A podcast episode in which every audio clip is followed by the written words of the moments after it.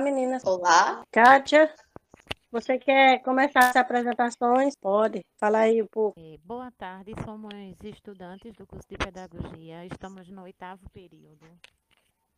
É, estamos realizando esse trabalho aqui, é, referente aos assuntos que a professora nos propôs a, a fazer, né? Vimos eles em sala de aula.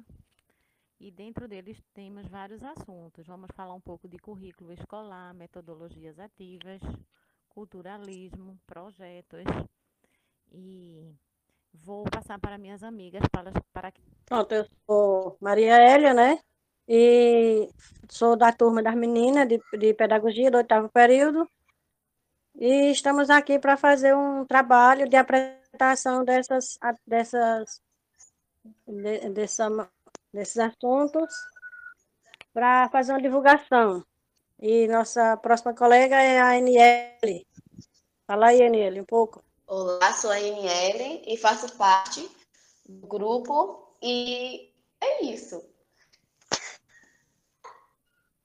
Pronto, pois então nossa colega Kátia vai começar falando um pouco sobre currículo. Depois a gente vai interagindo com, com ela, dando algum, mais algumas, falando mais alguma coisa. E entrando, depois vamos entrando em outros pontos. Começa aí, Kátia, falando sobre o currículo. Bem, é, o assunto do currículo ele é bem extenso. Na verdade, todos os assuntos né, que nós estudamos durante ao longo do curso. É, eu vou me direcionar um pouco para a parte do currículo escolar, por ser nossa área, né? E aprendemos que o currículo ele é um caminho que o, o estudante ele vai percorrer durante toda a vida dele, durante todo o período dele escolar. E, e nele estão organizados conteúdos, né, onde o aluno vai aprender, estudando e também vimos nessa área que as escolas, eh, todas elas é, possuem um currículo, tanto escolas públicas e escolas privadas, que ela é, é um guia de cada instituição e que cada um pode montar o seu currículo. É, também vimos na parte do currículo que esse documento ele é um grande norteador é, do, do processo educacional da, da escola, né, na parte de ensino e aprendizagem sendo que esse é, ele tendo o objetivo de orientar as ações dos professores e os diferentes níveis de ensino. Qual o papel, qual seria o papel do currículo escolar, na verdade? Como eu falei, ele é um caminho, é uma caminhada que o aluno vai percorrer, assim como os professores também, aonde que o sujeito vai fazer ao longo da vida com relação aos conteúdos apropriados, quanto às atividades que eles vão ter que realizar sob a, a sistematização da escola. No contexto escolar, o currículo deve ter uma função formativa, educativa, é cultural e social. O que podemos ver também? Como é, pensamos nesse currículo? Pensamos de uma forma, como aprendemos em sala, que ele deve ser elaborado a partir do projeto pedagógico da escola. E, e ele traz uma teoria fundamentada, né? A, a mesma perspectiva de, de, do projeto pedagógico, que define as propostas educativas que orientará o trabalho pedagógico do dia a dia daquela escola. E trabalhos esses, principalmente, que nós realizamos em sala de aula, né? Para que o aluno ele tenha um currículo bem proveitoso e positivo para a sua, a sua aprendizagem. Quem participa desse currículo é, são formados por membros titulares do MEC e do Conselho Nacional de Secretários de Educação e da União Nacional de Dirigentes né, Municipais da Educação. É, aprendemos a importância do currículo escolar e de todos os outros documentos, né, como a BNCC, os PNS as meninas querem falar alguma coisa, querem completar? Pode ir dando continuidade. Pronto, eu vou falar aqui um pouco quanto ao conceito né, da palavra. Quanto à origem da palavra currículo, vem do latim CUREL, que significa rota, caminho, representação. Então, a proposta de organização de uma estratégica de escola ou toda uma trajetória, não é? Então, o currículo ele vem justamente com esse conceito de, do caminho, de colocar no caminho, de mostrar o caminho, facilitar para que aquele aluno, tanto o aluno como o professor, tenha todo um planejamento em cima de um currículo de uma forma bastante positiva e agregadora. E a importância do currículo, ele, ele, ele tanto em todos os níveis, tanto na educação infantil como em outros níveis. Um dos pilares do currículo escolar infantil, ele proporciona o autoconhecimento à criança, criando condições, que isso também nós vamos ver para frente, na parte de metodologias ativas, para a construção da identidade né, da criança, tanto da, da identidade pessoal como a questão cultural também. Meninas? Olá, é, então, a Kátia é, definiu aí, falou bastante sobre currículo, né? Sobre essa temática do currículo. Aí nós podemos entrar também na temática das metodologias, que tem a metodologia ativa, né? Que são as, as metodologias que colocam nossos alunos numa posição de protagonista no processo de ensino-aprendizagem. E os professores atuam como mediadores.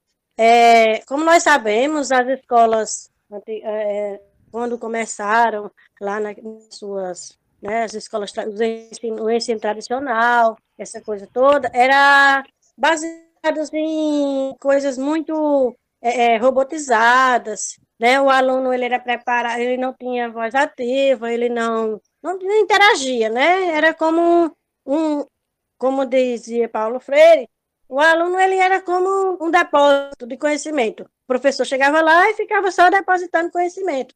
O aluno não tinha interação, não tinha esse negócio de ir atrás de conhecer mais, fazer pesquisas. Aí o que acontece que quando nós partimos, essa também era conhecida como metodologia passiva, e agora nós partimos para as metodologias ativas, onde o aluno ele faz, é, ele vai atrás, ele procura conhecer mais, ele procura, ele mesmo prepara o seu próprio ensino, ele escolhe o que quer aprender, esse tipo de coisa, né? E o professor ele só faz orientar o aluno para que ele chegue até onde ele deseja chegar. Aí temos as, a aprendizagem baseada em projetos, que é criar grupos que trabalham entre criar, criar grupos de trabalho entre os alunos, onde o professor passa o desafio de maneira que os alunos possam desenvolver o projeto. A característica principal de um projeto é representado por um protótipo, com começo, meio e fim. Gera um resultado único e exclusivo. Geralmente os professores, nós professores somos mediadores nos projetos, dando os materiais, como livros, vídeos, para que através desses materiais os alunos eles desenvolvam suas atividades e cheguem ao conhecimento através daquele projeto que ele criou. Aí temos também a aprendizagem baseada em problemas. E nada mais é do que o professor chegar em sala de aula e ele dá o problema, chegar ali, conversar com os alunos, os alunos das suas possíveis respostas para aquele tipo de problema, o professor mostrar o conhecimento que ele tem sobre aquilo e interagir com os alunos é, para chegar a um, uma solução daquilo ali de maneira que, que fique adequada, mas que o aluno ele vai ter uma melhor assimilação por ter participado daquele conhecimento, não só recebido, como só ler, não só ouvir, mas sim participar, procurar investigar até chegar naquele resultado. Temos também a, a... Isso, diga, Kátia. É como você estava falando, né? Da a metodologia ativa é justamente isso, é desenvolver a capacidade de absorção do conteúdo de uma maneira que o aluno ele seja autônomo, né? Seja participativo já vem falando aí, né? O tema ativo. A criança é a parte ativa, o aluno é o ativo. Para que ele possa conseguir aprender aqui toda forma, né? Todos os conteúdos Pois de é. uma forma ativa e autônoma e participativa. Isso. Aí o, Sim. o que é que o professor tem que procurar fazer, né? É, os, os professores eles têm que procurar é uma maneira de chegar até o aluno para que o aluno ele consiga aprender. Não é só chegar e jogar o conhecimento de qualquer jeito. Ele tem que saber procurar através de jogos, né? Através de in- incentivar os alunos a pesquisarem, através de coisas assim, lúdicas, que o aluno ele fique melhor para cada um aprender, adquirir, assim, entender o que está acontecendo, entender sobre os assuntos, de maneira que facilite né, a aprendizagem para ele. É Vocês querem falar a mais da Sim, e inclusive, percepção, né? Daniela? Pode falar, Eniel. Oi. Então, é que falando sobre as metodologias ativas, né? Que inclusive várias, é, várias pesquisas científicas apontam que as metodologias ativas tendem, né, a promover a aprendizagem quando comparada ao ensino tradicional, que as crianças vivenciam no dia a dia. E outro ponto muito importante das metodologias ativas, quando o professor vai passar é que o professor é, ele tem que explicar aos alunos, né, o porquê que ele está usando aquele método, aquela metodologia ativa. E os benefícios que aquele tipo de metodologia vai levar para o aluno, porque também a maioria dos alunos é, são acomodados, né, naquele meio de, naquele método de ensino tradicional. E se o professor chegar e começar a passar metodologias ativas, muitos vão ficar sem entender. Então, é muito importante que o professor explique para eles como é e o porquê e os benefícios que os alunos vão ter, né, ao passar, é, utilizar as metodologias ativas, né, ao passar a adquirir os trabalhos, e é mais ou menos isso. É, porque assim, nós sabemos que na nossa sociedade essa cultura ainda, né? Está enraizada na sociedade. Principalmente para os pais dessas crianças, eles muitos ainda não entendem esse tipo de aprendizagem e podem criticar. Então, o que é que os professores, essa nova geração de professor tem que fazer? Tem que procurar e colocando isso aos poucos, né? Mas a gente sabe que com a pandemia agora, com esse problema que teve todo aí, muita gente te- foi, foi jogada nesse meio, caiu de paraquedas, sem entender nada. Mas, assim, aos poucos, a gente, é, a gente- os professores eles têm que ir colocando isso em sala de aula, tem que ir incentivando as crianças, aos jovens, a entender esse negócio, é, essa, esse tipo de trabalho, né? A sala de aula invertida, que é uma, é uma vocês sabem, através da, da investigação, né? Os professores dão os temas, os alunos vão fazer aquela pesquisa, né? Desenvolver aquele trabalho de pesquisa, investigar, é, procurar vídeos, procurar livros, materiais que falam sobre aquele assunto. Depois, os alunos levar para a sala de aula e desenvolver as atividades, desenvolver os assuntos, conversar com a turma toda e chegar a um consenso, chegar ao conteúdo de maneira que todos interajam, né? Mas para isso tem que começar aos poucos. Porque, como a Aniela está falando, a Verdade, nossa sociedade ainda tem essa cultura né, de, de- do ensino presencial, que ainda muita gente não aceita a questão da, da sala de aula invertida, a questão do online. É, muita gente ainda não Pois é, quer. né? que o- pois é, que os filhos tenham essa, essa interação com a internet, muitas, essa coisa toda. Mas a gente sabe que a internet ela é meio complicada, sim, para algumas pessoas. Mas aí onde está? Nós temos que ensinar nossas crianças desde cedo a usar esse tipo de coisa para o bem, porque a gente sabe que é bom. Se souber usar, é ótimo. Só precisa ser bem direcionado. Pois é. Inclusive, né, muita gente fala, ah, mas qual é a vantagem da criança estudar primeiro em casa? Qual é a vantagem disso? Porque para muitas pessoas a criança tem que aprender apenas na escola. Só que a vantagem da criança ver o conteúdo em casa é porque cada criança tem um método diferente de aprender. Então, cada um aprendendo no seu ritmo gera um conhecimento maior, né? Porque cada criança tem uma dificuldade diferente. Então, cada um vai ver o seu método de, de estudar e adquirir melhor o conhecimento. Então, já vai chegar na sala de aula é, um assunto específico entendido, né? Porque já vai pesquisar em casa, vai compreender da forma dele. Então, é muito fácil para a criança. É, a percepção que vimos, né? Estudamos em sala sobre o papel do professor de perceber, de ser é, um facilitador efetivo, né? O mediador do conhecimento.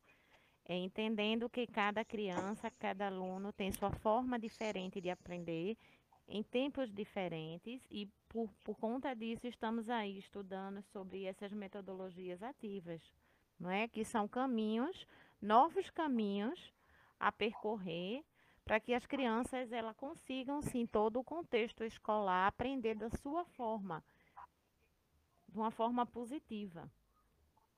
Pois é, porque como a gente sabe, é, tem pessoas que ainda dizem, ah, antigamente era desse jeito e todo mundo aprendia. A gente sabe que não é assim. A gente sabe que a, as, as estatísticas mostram o tanto de analfabeto que temos aí, pessoas que pessoas na faixa etária de 30 anos, ainda tem pessoas na faixa etária de 30 anos que não sabem ler e escrever. Infelizmente, essa é a realidade do nosso país.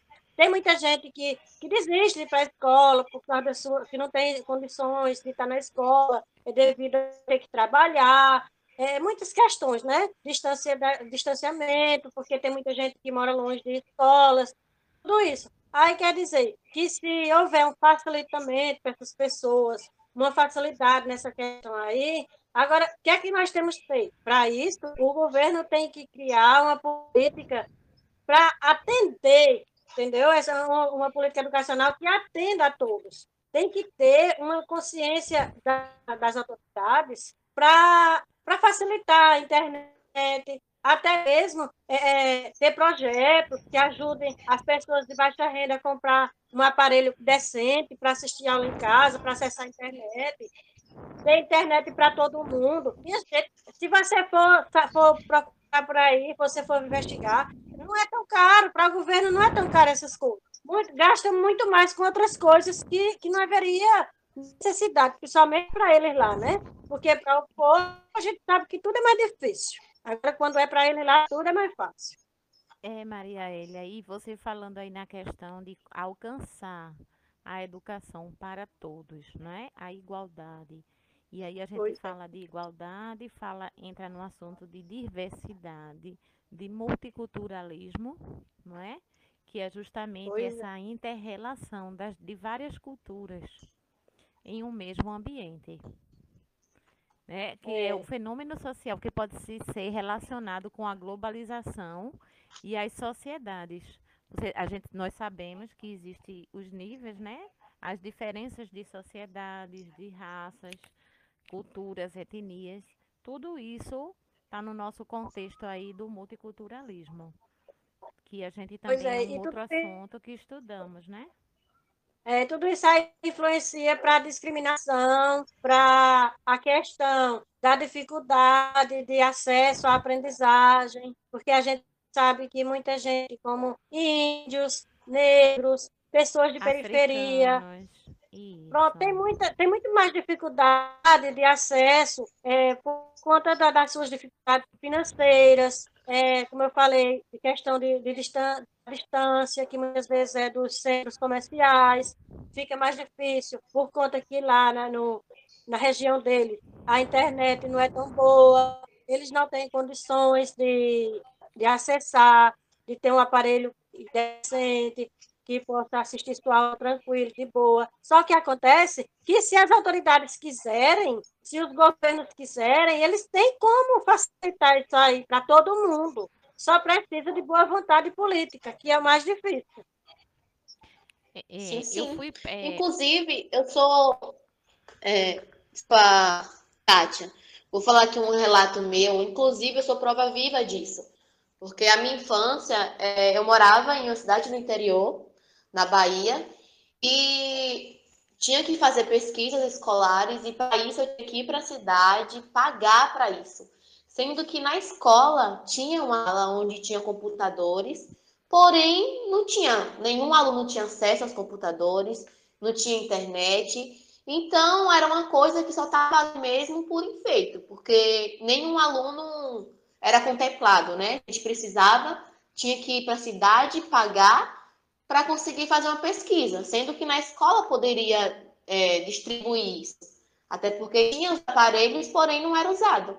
Eles não investiram na internet, em é, preparar o um ambiente para receber os alunos. Apenas abriram a sala, colocaram os computadores e ficou por isso mesmo. Então, mesmo que a escola não tivesse computador. Pois é, Niele. E você, você não é. Você tem quantos anos? Ah, isso tem o quê? Tem uns 10 anos que isso aconteceu ou tem menos? Tem uns 10 anos, 10 anos mais ou menos. Você vê que Sendo a, é, é, não, não é tanto tempo, né? Hoje, essa escola ainda existe e é a mesma coisa. Tá vendo? Não mudou nada. Quer dizer que tem os aparelhos, não, não tem as coisas. Nada. Mas não usa, não tem, as crianças não têm acesso, os adolescentes não têm acesso. Então, é só jogar dinheiro fora, né? Porque só fazem as coisas pela metade. Não, não completa o projeto, começa o projeto e não completa, não termina. Aí fica difícil para a população. É, fica difícil, difícil. A, a, conseguir somar, na verdade, né? A união. É, falando sobre o multicultura, a multiculturalismo, um termo, né, que utiliza o prefixo multi. Eu fui ver o conceito no dicionário, ele indica muito, numeroso. Quer dizer o quê? É, implica numa, é, na verdade, é uma soma de culturas em contato, mas não é que elas vão se misturar. Cada um tem sua cultura, mas elas têm que ser tratadas de mesmas formas, no mesmo patamar, no mesmo ambiente que isso é a dificuldade que temos, além de tudo que as meninas falaram com relação às dificuldades da aprendizagem, não é? é a questão do, da igualdade, da igualdade do direito do, do aprender, do direito educacional para todos da é, escola. Porque é aquela, é aquela história, né? Porque assim, é, tem as culturas, as culturas são diversas, tem a cultura indígena, a cultura do negro, é tem vários tipos de. Nosso, nosso país tem, tem muitas, várias culturas. Então, o que acontece? Que isso era para ser trabalhado de forma é, homogênea em, nas escolas. Era para trabalhar todas as culturas, desde que as crianças são pequenas, desde o ensino infantil, até quando estivesse na escola, até na universidade, era para trabalhar. Por quê? Porque se as crianças pequenas elas conhecessem os vários tipos de culturas, elas soubessem, elas valorizassem as culturas da, da, dos outros. É, a criança negra, mas ela tem que conhecer a cultura indígena. A criança branca, mas ela tem que conhecer a cultura europeia, conhecer a cultura é, indígena, conhecer a cultura africana. Para quê? Para que, através do conhecimento, ela saiba valorizar, né? E assim não, tem, não existir esse de preconceito. Por que, é que o preconceito existe? Pela falta de conhecimento. Só isso. É, até porque o multiculturalismo ele surgiu no final é, dos anos de 1970 como um projeto. Então veja quanto tempo já, já surgiu esse assunto para ser trabalhado em cima dele sobre essa união da cultura. Essa é, mas aí é porque assim, é porque assim, colega Kátia, a questão da os projetos eles existem, mas aí falta boa vontade, né, do, da parte do, da, das escolas, e nós sabemos que não é interessante para os governos que as pessoas elas saibam das coisas. Não é interessante para os governos que as pessoas elas, elas entendam é, as diferenças, entendam é, o que acontece sobre economia, sobre diversidade. Eles, eles querem o quê? Eles querem construir mão de obra barata. Eles querem que os, o, os jovens aprendam a trabalhar no pesado. Para ele não interessa se o jovem vai aprender, vai ter uma profissão, para, como dizem por aí, para estar numa sala com ar-condicionado e caneta na mão, não.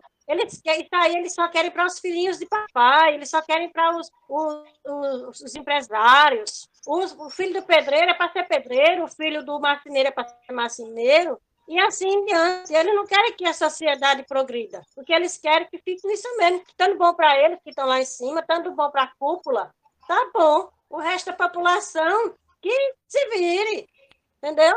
A questão é essa. a boa vontade que falta do, dos grandes da política. Verdade. É, fizemos aí esse um percurso entre alguns assuntos, né, proposto pela nossa professora, assuntos muito importantes e agregadores para o nosso conhecimento. Conhecimento e aprendizagem também. Nossa, né? Porque enquanto vida tivermos, vamos sempre ter alguma coisa a mais para aprender, né? A vida é um eterno aprendizado. Pois é, vamos procurar, assim, essa nova geração de professores, vamos procurar trabalhar mais a questão das culturas, é começar a explicar às nossas crianças, desde elas pequenas, crianças no, com 5, 6, 7 anos, a pessoa começa com uma, uma pega um conteúdo leve, que dê para a criança entender. É, depois, quando a criança for crescendo, a pessoa pode fazer uma, um trabalho de interação com a sociedade, trazer a comunidade para dentro da escola, fazer um projeto que envolva a comunidade, é, a, todo, as pessoas da comunidade possam interagir umas com as outras, é, sei lá, de maneira assim que eles se conheçam, está dizendo? Que aquela pessoa, aquela família negra conheça aquela família de índio, e, e as crianças possam interagir desde pequenas para não desenvolver mais essa questão do preconceito, essa questão das diferenças que possa ser ofensiva, entendeu? Vamos é, homogeneizar a sociedade para que todos é, sejam mais compreensivos, desenvolver a empatia, de maneira que, que a sociedade seja mais sabia. Pois é, porque nós sabemos que quanto melhor a sociedade tiver, mais saudável, mais o aprendizado das crianças vai ser melhor, vamos trazer mais, é, pontos positivos, né? Isso. Pois é. Vamos preparar melhor os nossos jovens para o futuro, que é o importante. É, sim, sim. E para isso também é preciso que os professores também vão em busca de mais conhecimento, né? Porque cada dia que passa surge um conhecimento a mais para ser adquirido. Então também tem muitos professores que pensam apenas de uma forma e não buscam novos saberes, né? Porque quanto mais conhecimento, melhor fica para a gente, para os professores, em como passar para as crianças, em como transmitir, em como envolver as crianças. É isso aí. E vamos deixar a acomodação do lado, regaçar as mangas e trabalhar. Então, a gente. Alguém mais tem algo para acrescentar? É, para terminar, eu gostaria de compartilhar no grupo uma frase muito conhecida de Paulo Freire, a do que não é, é, não há não há saber mais nem saber menos, né? Há saberes diferentes.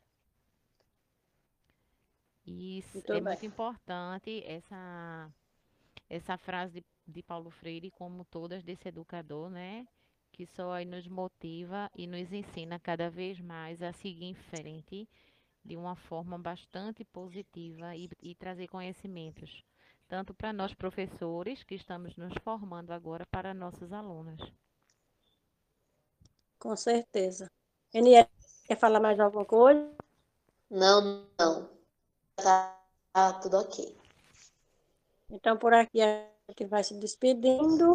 E muito obrigada a todos que ouvirem a nossa palestra. E até uma próxima vez, uma próxima oportunidade. Próximo encontro. Isso aí, Lélia. Tchau a todos e muito obrigada.